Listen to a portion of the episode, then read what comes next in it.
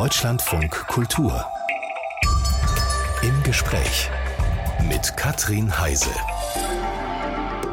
Einen schönen guten Morgen wünsche ich. Wir lernen heute einiges über Physik und über Mikroskope, denn wir hören Stefan Hell und der ist Physiker und als solcher auch ein Nobelpreisträger. Stefan Hell hat die Mikroskope revolutioniert. Dank ihm und seiner Mitarbeiterinnen und Mitarbeiter können wir jetzt viele kleinere Dinge viel, viel schärfer sehen, als wir uns das jemals erträumt hätten. Also wir als Menschheit gedacht, jetzt mal gesagt. Dafür hat er 2022 den Werner von Siemens Ring bekommen. Damit werden Personen ausgezeichnet, die die Technikgeschichte entscheidend vorangebracht haben. Er war damals in dem Jahr seiner Auszeichnung unser Gast und ich habe ihn da gefragt, ob man sich, wenn man eigentlich schon im Nobelpreis Olymp ist, überhaupt noch über andere Preise freuen kann. Das kann man auf jeden Fall. Aber da sprechen Sie einen interessanten Punkt an. Normalerweise ist es so, ähm, in der Wissenschaft, dass wenn es mal den Nobelpreis gegeben hat, dann ist erstmal, was Preise anbelangt, Funkstelle. ja, bei Ihnen nicht. Darauf kommen wir noch. Von heute betrachtet wirken Auszeichnungen und Erfolge von Stefan Herr ja vielleicht folgerichtig, aber wir werden erfahren, dass er anfangs ähm, nur ganz alleine an sich und seine Ideen geglaubt hat. Aber die meisten von uns brauchen wahrscheinlich erstmal Grundlagen und die gibt's auch gleich. Heute geht es um Physik mit Stefan Hell, dem Direktor vom Max-Planck-Institut für biophysikalische Chemie. Ich gebe zu, seine Forschung verlangt mir doch sehr, sehr viel Respekt ab. Und als er im Jahr 2022 äh, unser Gast war, da hatte ich ehrlich gesagt auch ziemliche Sorge, ob ich alles, was er mir erzählt, was er uns erzählt, ob ich das alles verstehen werde. Und deshalb habe ich ihn auch gefragt, wie groß für ihn eigentlich die Herausforderung ist, für uns Laien verständlich über ja die Tiefen seines Fachgebiets zu reden und nicht bei den allzu simplen Fragen zu verzweifeln. Als Physiker hat man da die Philosophie, dass die einfachen Fragen die eigentlich grundsätzlichen Fragen sind. Also insofern einfache Fragen sind gut, prinzipiell. Oh, dann bringe ich Sie vielleicht noch auf eine Idee irgendwie. Auf die ja, nächste Auszeichnung oder so. Keine Ahnung. Ne? Werfen wir mal einen Blick auf, durch Lichtmikroskop. Ich habe ja gesagt, die Mikroskopie, die haben Sie irgendwie besonders mit Ihren Kolleginnen und Kollegen vorangebracht. Ja. Auf, äh, durch, den, durch ein Lichtmikroskop vor Ihrer Entdeckung. Wenn was konnte ich sehen, wenn ich da zum Beispiel Körperzellen ganz, ganz nah rangezoomt habe? Ja, also man muss wissen, dass die Lichtmikroskopie die erste Form der Mikroskopie war, die die Menschheit hatte. Und mit der hat man tatsächlich überhaupt gefunden, dass es Körperzellen gibt und dass jedes Lebewesen aus Zellen besteht letztendlich. Und man konnte damit auch Details innerhalb der Zelle sehen, wie so Organellen oder Zellkern. Mhm. Ähm, äh, aber, und das ist das Entscheidende, man konnte Details die kleiner waren als ein Fünftel eines Tausendstel Millimeters. Das sind 200 Nanometer. Äh, die, der ähm, fünf, das Fünftel, Fünftel eines, eines Tausendstel Millimeters. Okay. Also das muss man sich mal vorstellen. Das ist ganz, ganz klein, also etwa sowas wie Hundertstel einer Haaresbreite oder so oder mehr. Mhm.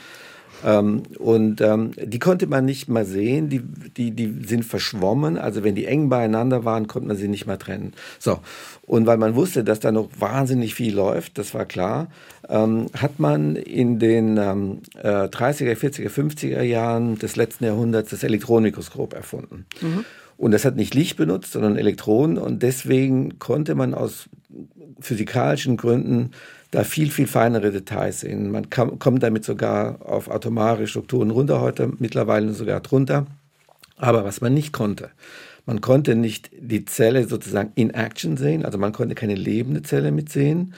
Und es war auch sehr, sehr schwer, ähm, Proteine, also Eiweißmoleküle oder andere Biomoleküle spezifisch zu erkennen. Das heißt, wir haben da, weiß ich, zigtausende verschiedene Moleküle in einer Zelle, von der wir wissen wollen, was sie machen, ja, weil das genau. ist wichtig ja, zu verstehen, wie eine, wie eine Zelle funktioniert oder wie eine Krankheit funktioniert, meinetwegen, wie ein Medikament funktioniert. Und ähm, ähm, die konnte man nicht spezifisch sehen mit und, dem Elektronenmikroskop. Und, und deswegen war es ein Problem. So, und, welchen und deswegen war es ein Problem. Es war ein Problem, sozusagen Lichtmikroskop zu haben, das zwar prinzipiell lebende Sachen sieht und prinzipiell spezifisch, aber nicht genau. Mhm. So. Und ähm, äh, ich habe mir überlegt, dass es aber eine Möglichkeit geben sollte, diese äh, perzeptierte physikalische Grenze zu knacken. Ähm, und äh, dass es doch am Ende gehen sollte, viel, viel feinere Details zu sehen, vielleicht sogar runter bis auf die molekulare Skala. Ja, wünschen kann man sich viel, ne? wünschen kann man sich viel, ja. Mit welchem genau. Trick sind Sie denn dann vorgegangen? Ähm, Sie haben nämlich da von einem Trick geredet. Ja, ähm, der, der Witz war, ähm, wenn ich, wie gesagt, zwei, meinetwegen Moleküle oder sowas, eng beieinander sitzen habe. Und dann kann ich die nicht auseinanderhalten, weil ich das Licht, mit dem ich sozusagen arbeite, nicht besser fokussieren und nicht besser bündeln kann, mhm. als diese Grenze, sagen wir, von, von diesen Hundertstel einer Haaresbreite. Und deswegen hat man gesagt, das ist vorbei. Was man aber nicht verstanden hatte, ist, dass es die Möglichkeit gibt, unter bestimmten Voraussetzungen das Signal, das von diesen zu trennenden Molekülen zu modulieren, das ist an- und auszuschalten. Das heißt, wenn der eine leuchtet, dann ist der andere aus und wenn der, wenn der äh, zweite dann ähm, aus ist, ist der erste an. Und wenn ich das mache, ja, dann kann ich das trennen und das habe ich realisiert. Und wie haben Sie das gemacht? Ähm, natürlich möchte ich nicht in die Physik hier einsteigen, aber ähm, die Voraussetzung ist, ähm, dass man diese äh, Moleküle oder, oder Organellen oder was auch immer erstmal markiert mit einem von außen angebrachten Molekül, das leuchtet, das Fluoreszenzmolekül. Und das kann man dann an- und ausschalten. Ah. Und man sieht natürlich nicht das Molekül, um das letztendlich geht, aber man sieht das Fluoreszenzmolekül quasi stellvertretend für dieses Molekül. Und das reicht schon mal aus. Und das macht man heute quer durch die Bank in der biomedizinischen Forschung. Man markiert auf und runter, weil man ganz genau wissen will, ähm, welche Moleküle sind wo. Und was ich dann zusätzlich eingeführt habe, ist das An- und Ausschalten. Und dieses An- und Ausschalten hat dann einen kompletten Durchbruch gebracht, sodass man heute, also heute stand heute wirklich bis auf molekulare Details runterschauen kann. Also wirklich, ähm, wenn Sie so wollen, 200 Mal besser, als man ja für 130 Jahre lang geglaubt hat, dass es das Ende wäre. Wow. Äh, also den Moment äh, stelle ich mir schon irre vor. Oder gibt es da gar nicht so den Moment? Hm, es gab viele Momente. Also äh, erstens, ähm, ein Moment für mich war schon zu überlegen, das könnte wahrscheinlich gehen. Mhm. Das war, sich das überhaupt das, zu trauen. Ne? Sie, haben gesagt, sagen, Sie haben gesagt, das wäre ja. Ja, es ist ein Lehrbuchwissen gewesen. Es genau. war Lehrbuchwissen. Es stand in jedem Lehrbuch. Ähm, das, das habe ich im Unterricht gelernt. In der Schule habe ich es gelernt. Ich habe es ich hab's an, an der Uni gelernt. Das steht sogar, selbst Mediziner oder Biologen lernen das. Lichtmikroskop, Grenze, zack, da musst du Elektronenmikroskopie nehmen. So. Und äh, da kam ich zum ersten Mal drauf, mh, hm, da ist die Physik doch nicht ganz am Ende, da ist was drin, das könnte man machen. Das mhm. war schon mal ein erhebendes Moment. Dann, als mir klar geworden ist, ja, ich habe einen konkreten Weg, das, das war für mich total wichtig zu verstehen, der höchstwahrscheinlich funktioniert oder zumindest 80-prozentig funktioniert. Dann zu sehen, ja, es funktioniert. Mhm. Und dann zu sehen, oh, das funktioniert sogar sehr gut. Ja? Und nicht nur sehr gut, sondern hervorragend. Und am Ende ist es limitless quasi. Also man kommt letztendlich ja. wirklich auf Maximum an. Weil letztendlich, also 2014 gab es dann den Nobelpreis und seitdem ist es ja noch mehr verfeinert genau, worden. Genau. Den Nobelpreis gab es ähm, 2014. Damals ähm, war man zehnmal besser als das, was man geglaubt hat, dass es das Ende der Fahnenstange wäre, fundamental. Ja? Und es war aus Sicht der Nobelkommission ein Nobelpreis äh, zehnmal besser. Mittlerweile sind wir hundertmal besser. Also nochmal Faktor 10 draufgelegt. Und das ähm, hilft uns, Krankheiten zu erkennen beispielsweise? Nicht im ersten Moment, ähm, aber letztendlich schon, weil warum geht es da? Es geht darum zu verstehen, ähm, wie sich die Moleküle in einer Zelle verhalten und mhm. letztendlich jede Krankheit äh, widerspiegelt sich in einer Zelle. Und ähm, wenn ich verstehe, wie zum Beispiel Biomoleküle interagieren, welche Prozesse da ablaufen, das sind meistens sehr, sehr komplexe, miteinander verschachtelte Prozesse, dann habe ich auch natürlich einen besseren Handle, ein besseres Gefühl, was ich machen muss, um bestimmten Prozess, der krankhaft ist, zu unterbinden. Das sagt der Physiker Stefan Hell. Er ist 1992 1960 geboren als Sohn einer Grundschullehrerin und eines Ingenieurs. Herr Hell, Sie gehörten zur deutschsprachigen Minderheit in Rumänien. Sie wurden im Banat geboren und wuchsen unter Ceausescu auf. Was, was bedeutete das eigentlich für Ihre Familie? Ja, also wir gehörten einer äh, deutschsprachigen Minderheit an, die ähm, Nachfahren waren von ähm, deutschen Einwanderern aus Südwestdeutschland im, im 18. Jahrhundert. Äh, wir sprachen äh, zu Hause einen, einen Dialekt, Südwestdeutsch Dialekt aus dem 18. Jahrhundert, wenn Sie so mhm. wollen.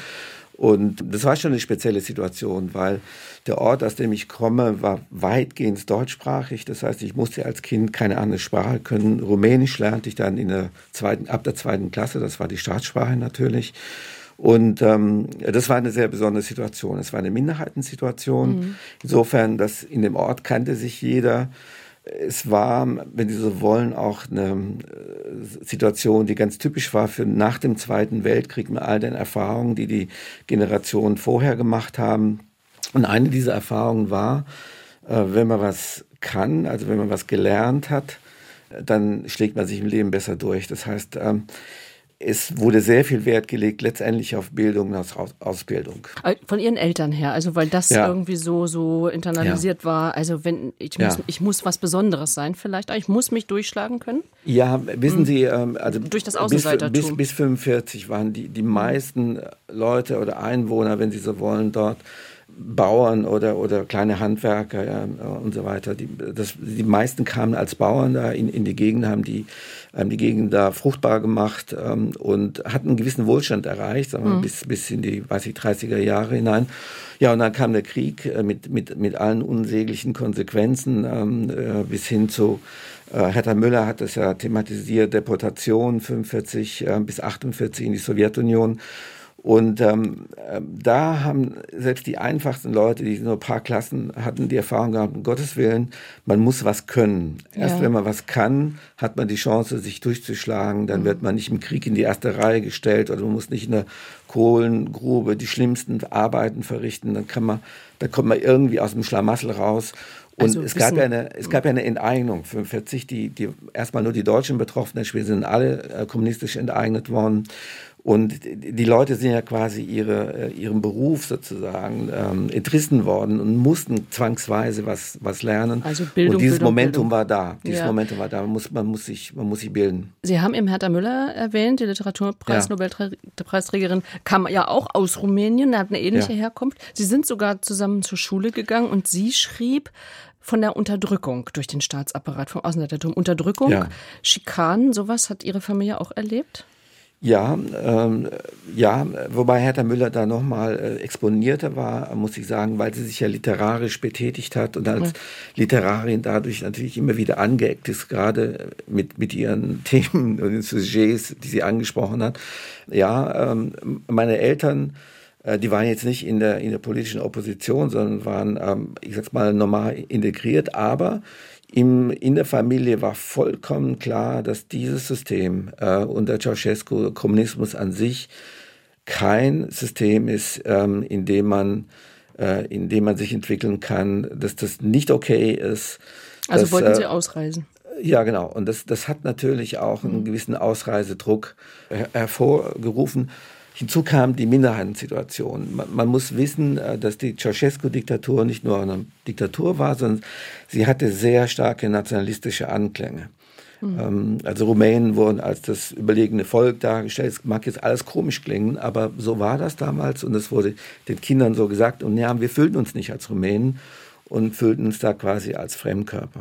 Das heißt auch die Kinder, Sie haben gesagt, das wurde in der Familie besprochen, ähm, also dass sie mal ausreisen würden, das, das, das schwebte quasi so über dem Abendbrotstisch, höre ich raus. Aber ja. gleichzeitig sind Sie ja, ja, da in die Schule gegangen und gleichzeitig sind Sie ja ähm, hat da ihre Begeisterung für Physik zum Beispiel auch angefangen. Also das ja. war ja irgendwie so ein richtiges also Doppelleben, oder? Es, ich habe das als Spannungsfeld in Erinnerung, in mhm. der Tat. Und ich muss äh, sagen, und das, das, muss man auch der der damaligen, damaligen auch kommunistischen rumänischen Regierung anrechnen. Es gab ähm, muttersprachlichen Unterricht. Ähm, und zwar, wir hatten äh, äh, Unterricht in Deutsch. Also es gab das Fach Rumänisch, aber das war wie so eine erste Fremdsprache, wenn mhm. Sie so wollen. Aber Mathe, Physik und so weiter. Wir hatten einen richtigen Deutschunterricht, hervorragend, von dem bin ich ganz sicher, Herr Müller enorm profitiert hat. Und klar, wir waren also quasi in diesem, in diesem, äh, in diesem Spannungsfeld. Und ähm, kam natürlich zum Schluss, dass, ähm, äh, sagen wir mal, eine westliche Demokratie wie, wie die Bundesrepublik Deutschland da ganz andere Lebensperspektiven äh, mhm. ermöglichen würde als als das im Niedergang befindliche kommunistische Rumänien unter Ceausescu. Erinnern Sie sich, als Sie waren da 13 oder 14, glaube ich, als Sie ausgereist sind. Erinnern Sie sich ja, daran? Ja, absolut. Also ähm, ich habe, ich muss sogar sagen, ich habe, ich war Einzelkind und habe meine Eltern ähm, überzeugt, den Ausreiseantrag zu stellen. Das haben mehrere Aha. Leute gemacht. Bei uns war das deswegen nicht ganz so einfach, weil die meisten Leute, die Ausreiseanträge gestellt haben, nahe Verwandten hatten. Also da ist der der Vater oder sonst der Onkel Aber das irgendwie. Sie gar nicht irgendwie durch die Wirren des Zweiten Weltkriegs in Westdeutschland mhm. gewesen. Das hatten wir eigentlich nicht und deshalb hatten wir uns da schlechte Chancen ausgerechnet. Am Ende hat es doch geklappt. Naja, der Grund war wohl, äh, meine Mutter war Grundschullehrerin, wie Sie sagten. Mein Vater äh, war im Management einer Firma, den wollte man ungern gehen lassen. Wir hatten auch ein Haus gebaut in einer relativ guten Lage, da hatten die vielleicht die lokalen Behörden ein Auge drauf geworfen.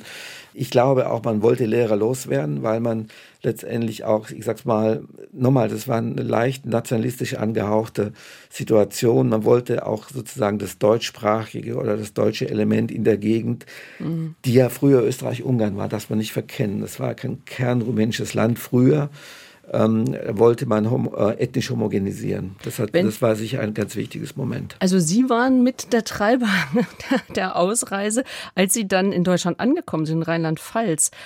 Zwar deutsch sprechend, aber das war ja ein ganz anderes Deutsch als die äh, ihre deutschen Mitschülerinnen und Mitschüler. ja, äh, also, wie, wie, sind Sie da angekommen? Ja, äh, grammatikalisch perfekt, aber mit Akzent. Äh, das, ist, das ist sicher richtig. Und ein bisschen altertümlich, glaube ich, oder? Ja, ja, auch ein bisschen altertümliche, ich sag's mal, Satzbauten, aber das, das ist ganz lustig. Ähm, meine Mutter ging mit mir mit, um mich bei einer Schule vorzustellen. Die haben sich überlegt, nehmen Sie, nehmen Sie mich oder nicht. Das war ein Gymnasium, das Karl-Bosch-Gymnasium in Ludwigshafen am Rhein. Und da hätte der Klassenlehrer, der, der, der, äh, der, der es auch dann geworden ist, war Deutschlehrer. Und dann sprach dann mit meiner Mutter, die natürlich auch Deutsch sprach, ich war natürlich vollkommen schweigsam und verschüchtert, ja, kann er auch Deutsch? Sie sprechen ja wohl Deutsch, aber kann er Deutsch? Und, und sagt sie, ja, ja, das kann er, ja, er spricht Deutsch, ja.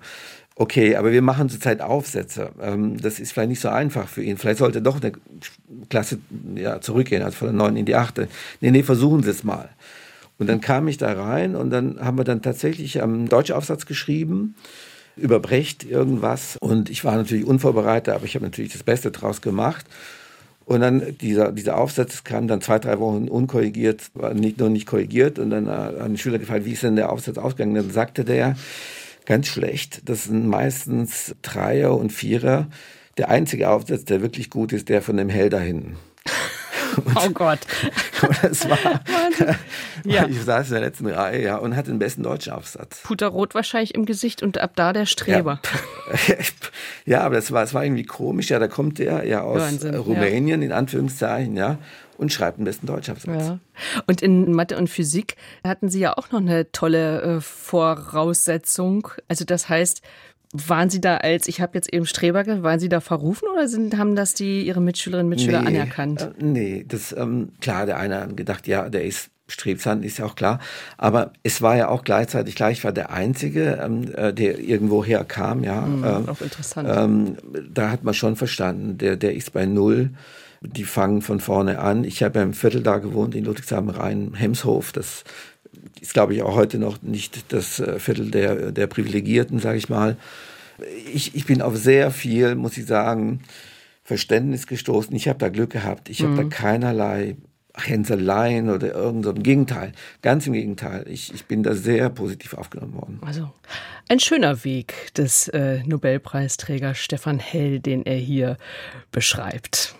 Stefan Hell ist unser Gast. Das ist einer, dem das Hundertstel einer Haaresbreite noch viel zu groß ist und er die kleineren Teile noch sehen will. Herr Hell, nach dem Abitur ähm, haben Sie ja angefangen, in Heidelberg Physik zu studieren. Wann kam ja. eigentlich, ich meine jetzt nochmal einen Schritt zurückgesprungen, wann kam denn eigentlich diese Liebe zur Physik? Ja, also die ersten sozusagen Hinweise, dass ich das wirklich gerne mache, habe ich tatsächlich in, in, in der Schule in äh, Temeswar in Rumänien bekommen, mhm. weil ich da einen äh, Physikwettbewerb gewonnen hatte. Ich hatte auch da einen sehr, sehr guten Lehrer. Ich bin überzeugt, Lehrer sind fast entscheidend für das, was man später macht, weil, weil man das Fach ja mit einer bestimmten Persönlichkeit mit assoziiert. Um so eine Liebe und, zu wecken. Mhm. Um die Liebe zu wecken, genau. Und, und in, in Deutschland hatte ich das gleiche Glück. Da hatte ich einen hervorragenden Physiklehrer, der der, der mich sehr geschätzt hat und, und auch dann gesehen hat, ja, ich kann das ganz gut. Mhm. Und dann wirklich so zwischen den Zahlen immer wieder gesagt hat, von dir kann man Großes erwarten. Das klingt jetzt doof, aber stellen Sie sich mal vor, wenn man jetzt gerade ja. seit einem Jahr oder so, zwei Jahren da gerade nach Deutschland erwarten. gekommen ist, wirklich auf der untersten sozialen Leiter ist und, und dann sagt, hm, äh, du hast was drauf und äh, das könnte wirklich was werden. Haben Sie noch und, Kontakt zu dem? Hat er mitgekriegt? Äh, leider, schon gestorben, mhm. leider schon gestorben. Okay. Und ja, das, das sind so kleine Sachen, die, ja, ja. die eine Rolle spielen. Und da dachte ich, na, wenn der das sagt, und der war sehr angesehen äh, in, in der Schule, war eine sehr integre Persönlichkeit, ja, da habe ich Physik studiert, weil mir das auch lag, weil mir das Spaß gemacht und weil ich ermutigt worden bin. So, und jetzt war das aber tatsächlich so, dass Sie da doch auch ein bisschen enttäuscht waren. Ich war zweifach enttäuscht. Und zwar, ich, ich kam nach Heidelberg und der Unterricht an der Uni, den fand ich, das sage ich heute auch ganz offen, fand ich zum Teil unterirdisch. Also die, da steht ein Professor, der, der spult einfach seine Sachen runter. Letztendlich ist es ihm egal, ob die Kids was kapieren oder nicht. Ähm, und das fand ich äh, wahnsinnig enttäuschend, natürlich mit mhm. 150 Leuten und so weiter. Und äh, das hat dazu geführt, dass ich mir gedacht habe, ich muss mir das selbst alles erarbeiten, weil von denen kriege ich nichts beigebracht. Also es war der krasse Unterricht, äh, mhm. äh, Unterrichtsunterschied mhm. zur, zur Schule. Das war das eine.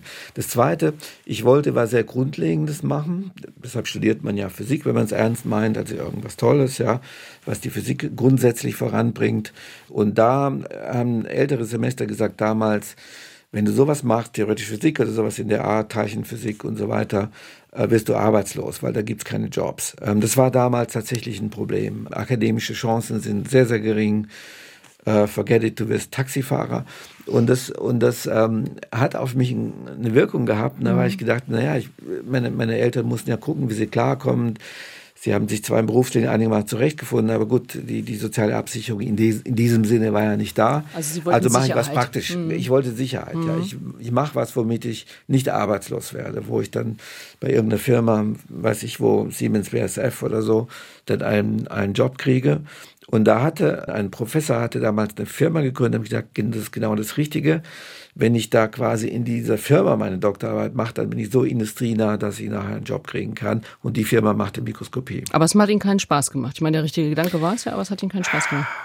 Also ähm, so ist es ja, so ist es. Ich bin sehr ambivalent an diese Doktorarbeit rangegangen, muss ich zugeben, wirklich sehr ambivalent, weil ich einerseits klar, ich konnte dadurch was machen, was praktisch relevant ist. Ja. Also es gab ja eine optische Industrie und so weiter, wo man dann äh, Jobs kriegen kann. Mhm. Ähm, und diese Firma hat speziell was auch für Siemens und IBM gemacht gehabt. Also da habe ich mir die Connections versprochen.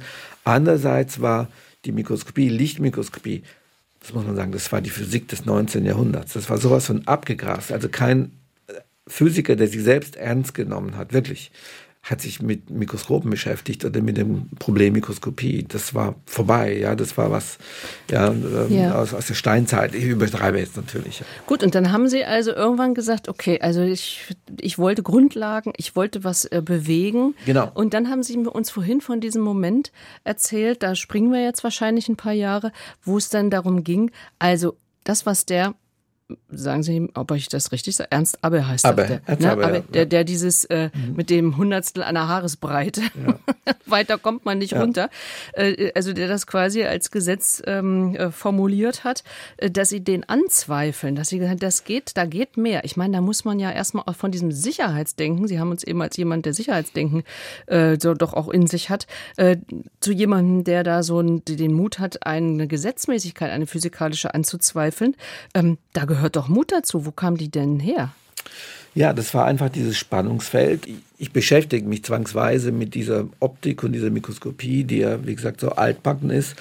Äh, und gleichzeitig wollte ich was Grundlegendes machen. Und das Naheliegende der Situation ist, sich zu überlegen, gibt es nicht doch noch was Grundlegendes, was ich mit dieser altbackenen Physik machen kann. Mhm. Und das Grundlegende war, diese Grenze zu durchbrechen, von der jeder gedacht hat, jeder Wissenschaftler im 20. Jahrhundert, der ernst zu nehmen war, die kann man nicht knacken. Ja, und da, das ist natürlich schon was. Ja, also aber wenn, gleichzeitig wenn, wollten Sie ja auch Geld verdienen. Und wenn ich richtig informiert naja, das bin, wusste ich schon, wenn das gelingt, würde ich ja, auch Geld verdienen. Aber ja. bis dahin, haben Sie da nicht in der Zeit schon Familie gegründet? Ähm, also nein, Sie mussten nein, ja irgendwo. Nein. Ah, Sie waren dann okay. Nein, nein. Das war, ich war, äh, ich war in meinen Endzwanzigern, ähm, Anfang, äh, Anfang 30er. Klar, hätte das damals avisieren können, aber, aber ich war nicht in der Situation. Und mir war schon klar, wenn das gelänge, ja, wäre das ein Durchbruch. Und es hätte auch eine Relevanz. Aber mir ging es nicht um die Relevanz. Also mir ging es nicht darum, dann ähm, sozusagen jetzt da irgendwelche Geräte dann zu bauen und so weiter, sondern mir ging es um das Grundsätzliche. Geht es, diese Grenze durchbrechen oder geht es nicht? Aber Herr Hell, wie macht man das? Ich meine, Sie müssen ja dazu forschen. Es reicht ja nicht, wenn Sie einfach äh, auf, dem, ja, auf dem Blatt Papier das alles Ihre Gedanken niederlegen. Sie, Sie müssen forschen, da, Sie brauchen jemanden, der Ihnen Geld gibt. Das hatten Sie ja offenbar nicht. Ja, und bis also, dahin glaubte ja nicht so ja, richtig jemand um da, an Sie. Wie haben Sie das gemacht, wenn Sie ja, das ja. kurz zusammenfassen würden? Um da drauf zu kommen, brauchte ich mal, es klingt jetzt ein bisschen zynisch, den schlechten äh, Unterricht damals an der Universität. Der hat dazu geführt, dass ich gezwungen war, mir alles grundsätzlich selbst zu überlegen, weil das ja so schlecht beigebracht worden ist. Und das hat mich befähigt, grundsätzliche Dinge zu hinterfragen. Also Sachen, die, die als Lehrbuchgesetz äh, gelten, sagen wir, ohne Angst zu hinterfragen. Und da kam ich zum Schluss, die Wahrscheinlichkeit, dass da was drin ist, ja, zumindest in der Fluoreszenzmikroskopie, die, diese Grenze zu durchbrechen, ist viel, viel höher, als alle anderen denken. Das hat mir die, das Gefühl gegeben, es lohnt sich, das zu verfolgen. Ich habe versucht, Leute zu überzeugen, also erstmal mein Professor und dann Forschungseinrichtungen. Und, und, und das war so verrückt aus der damaligen Zeit. Er hat gesagt, das, das geht nie, das wissen wir. Und außerdem gab es schon viele, die das behauptet haben. Und deswegen habe hab ich tatsächlich keine Forschungsmittel bekommen am Anfang. Das ist wahr. So, wir wissen jetzt inzwischen von hinten aus betrachtet, ist es doch noch was aus ihm geworden. Stefan Hell ging schließlich nach Finnland, aber auch das war noch nicht das Ende seines Weges. Ob das der Durchbruch für ihn war, ob man dort an seine Forschung geglaubt hat, das wollte ich von ihm wissen, als er im Jahr 2022 unser Gast hier war. Ja, in Finnland äh, gab es äh, ein, zwei Leute, die gesagt haben, hm, das Thema ist weit interessant. Wir wissen auch nie, ob es funktioniert, aber wir geben dir zumindest die Möglichkeit, ähm, darüber nachzudenken. Und tatsächlich mhm. etwa acht, neun Wochen, nachdem ich da angekommen bin mit meinen Büchern, einen ganzen Sack und Pack, nach Turku in Finnland hatte ich dann an einem Samstagmorgen wirklich den ersten Gedanken, der zu einem konkreten Konzept führte. Und das ist dann das erste Mikroskop gewesen, das wirklich diese Grenze durchbrochen hat und letztendlich dieser Gedanke ausgearbeitet und verifiziert führte dann tatsächlich zum Nobelpreis. Und das haben Sie dann aber in Göttingen schon gemacht, da waren Sie dann schon nicht mehr. Genau, die, um die Umsetzung in Finnland waren die finanziellen Möglichkeiten auch nicht, nicht allzu doll. Also teilweise muss ich mich da mit Stipendien durchschlagen, überall. Und dadurch, dass ich ein bisschen Industrieerfahrung hatte durch den mhm. Startup in Heidelberg, habe ich mich finanziert, indem ich Patente geschrieben habe, diese Patente lizenziert an Firmen. Die Firmen haben mir dafür Forschungsgeld gegeben. Also eine finnische Firma hat mir dafür Forschungsgeld gegeben. So habe ich mich da durchgerangelt. Also es war prekär. Ich, ich wohnte in einem Studentenwohnheim, obwohl ich damals auch schon knapp über 30 war. Das ganz, ganz, das hat eine Nasszelle, weiß ich, drei mal mhm. vier Meter oder so. Also wirklich. Ja, haben Sie jetzt gerade gesagt. Da hätte ich Sie nicht einladen können. Nein, das, das ich habe vorhin schon mal nachgefragt. Sie haben ja äh, inzwischen haben Sie vier Kinder. Ja. Die sind aufgewachsen in Sicherheit und Freiheit. Ähm, also ja. mit ganz anderen Erfahrungen. Und wenn Sie jetzt auf diesen Weg gucken, wo Sie auch gerade sagen, also auf Ihren Gesamtweg, aber wenn Sie auch dieses Rangeln, dieses, ich hatte eine Idee und dafür musste ich aber auch einiges einstecken. Raten Sie Ihren Kindern auch? Glaubt an eure Ideen oder wie was sagen Sie? Ja, es ist, es ist in der Tat eine sehr gute Frage. Also gerade gerade in der Pandemie bin ich mit meinen Kids äh, immer wieder hier durch ähm, die Göttinger Wälder gezogen, äh, längere Wanderungen gemacht und habe dann über das eine andere mit ihnen gesprochen und habe gesagt, naja, man weiß nie, wie sich die Welt entwickelt. Wichtig ist, dass man was wirklich kann. Also auch das, was mir meine Eltern, mhm. Großeltern weitergegeben haben, guckt, dass ihr, äh, dass ihr irgendwas findet, was euch Spaß macht, wo ihr eine gewisse Einmaligkeit habt, was eure Fähigkeiten anbelangt. Und bis zu einem gewissen Grad muss man auch die Welt offen sehen. Ja, das ist manchmal ganz schön schwer, ne? Also ich meine, Sie haben an Ihre Idee einfach geglaubt und dann kam 2014, da waren Sie allerdings auch schon, also eben, da waren Sie ja schon wer, da kam dann aber dieser Nobelpreis. War der eine Wende in Ihrem Leben? Die größte Wende, was das Fachliche anbelangt, war tatsächlich als klar geworden ist, dass ich recht hatte. Also Sie müssen mhm. sich vorstellen, ich bin äh, durch die Welt getingelt, also in den USA auch und natürlich auch in Europa. X Vorträge haben mich beworben an 30 Unis, ja, oder größenordnungsmäßig. Habe 30 Absagen bekommen, 30. ja, mhm. äh, größenordnungsmäßig will ich jetzt gar nicht alle nennen. Und, und dann hat es funktioniert und dann sind die Leute aufgewacht. Mensch, der hat ja recht, ja, das ist ja nicht so was Abstruses, ja. Dann bin ich mit Rufen überhäuft worden und letztendlich dann auch Direktor an dem Max-Planck-Institut, ja. dem ich heute bin, äh, geworden. Das, das war nicht der Fall am Anfang. Ich hatte eine befristete Stelle.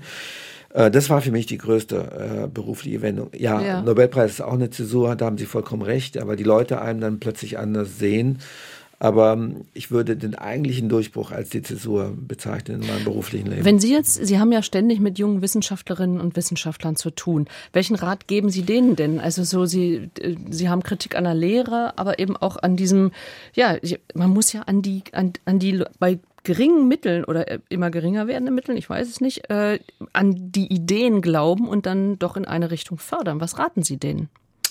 Ähm, wirklich das zu tun, was einem Spaß macht. Das, das wird Ihnen auch jeder sagen, der erfolgreich ist. Mhm. Man soll das finden, was, was, wofür man brennt. Ähm, wenn es was Naturwissenschaftliches ist oder meinetwegen Ingenieurwissenschaftliches, etwas, was natürlich in der Gesellschaft einen äh, sehr, sehr hohen, zwangsweise sehr, sehr hohen direkten Wert hat, Medizin oder was auch immer, ist das natürlich eine sehr, sehr glückliche Fügung. Dafür muss man dankbar sein. Aber die Voraussetzung, um erfolgreich zu sein, ist, dass man das gewisse Extra geht und das gewisse Extra geht man halt nur dann, mhm. wenn man Spaß dran hat. Also ich sag's mal so, äh, wenn, wenn sich die Arbeit anfühlt als, ähm, als etwas, was man, ja, wo man sich dabei zerstreut, sage ich mal, ja, dann macht man sie gerne und dann fühlt sich nicht als Arbeit an ja. und dann, dann, dann ist man erfolgreich. Ich habe jetzt eben Wissenschaftler und Wissenschaftlerinnen gesagt. Wie ist es eigentlich mit den Wissenschaftlerinnen, tatsächlich mit mhm. den Frauen bei ja. Ihnen? Also prekäre Arbeitsbedingungen in der Wissenschaft sowieso, aber wie sieht es jetzt gerade in der Physik, und zwar nicht nur ganz unten an der Basis, mit Frauen aus bei Ihnen?